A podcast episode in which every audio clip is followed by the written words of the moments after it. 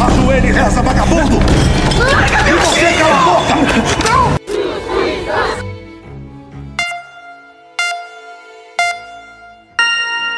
Olá a todos os ouvintes desse podcast. Meu nome é Fátima Mansur e no episódio de hoje traremos o tema de violência policial nas periferias brasileiras a partir de duas perspectivas. Lembrando que esse podcast contém uma série de citações e referências da série de televisão Sentença. Primeiramente, senhor, qual seu nome, sua idade e sua profissão? Meu nome é Antônio, tenho 47 anos e sou policial há 24 anos. Quais mudanças você acredita que são necessárias no sistema policial para reduzir a violência nas favelas?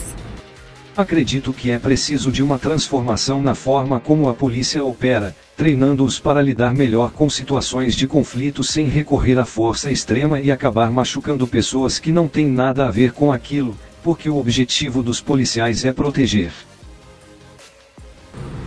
Como você acha que a relação entre a polícia e a comunidade pode ser melhorada? Para melhorar a relação com a comunidade, devemos estar mais presentes nas favelas em momentos de paz, não apenas durante operações. Precisamos ouvir os moradores, entender suas preocupações e trabalhar juntos para encontrar soluções. Também é importante que a comunidade saiba que estamos aqui para protegê-los. Muito obrigada pela sua participação hoje, Sr. Antônio. Agora, iremos analisar uma outra perspectiva sobre o assunto a partir de um olhar de um outro entrevistado.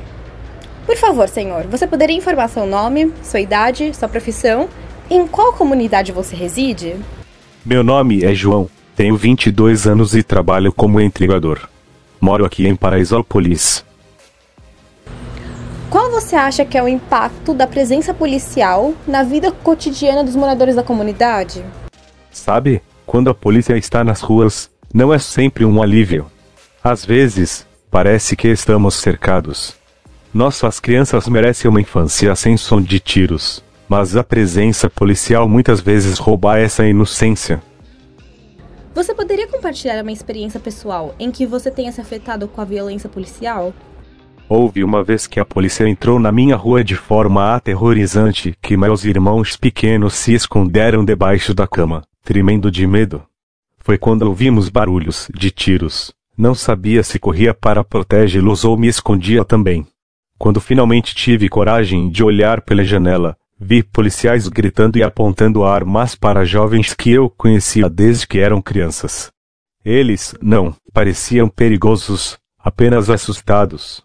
Não consegui entender por que tanta violência era necessária. Foi um daqueles momentos em que você deseja poder mudar tudo, mas se sente impotente diante de um sistema que parece maior do que qualquer um de nós. Eu sinto muito que o senhor tenha passado por uma situação que nem essa. E é triste saber que não temos controle sobre esse sistema. Afinal, qual é o limite entre a justiça e o crime? Justiça! Justiça! Justiça!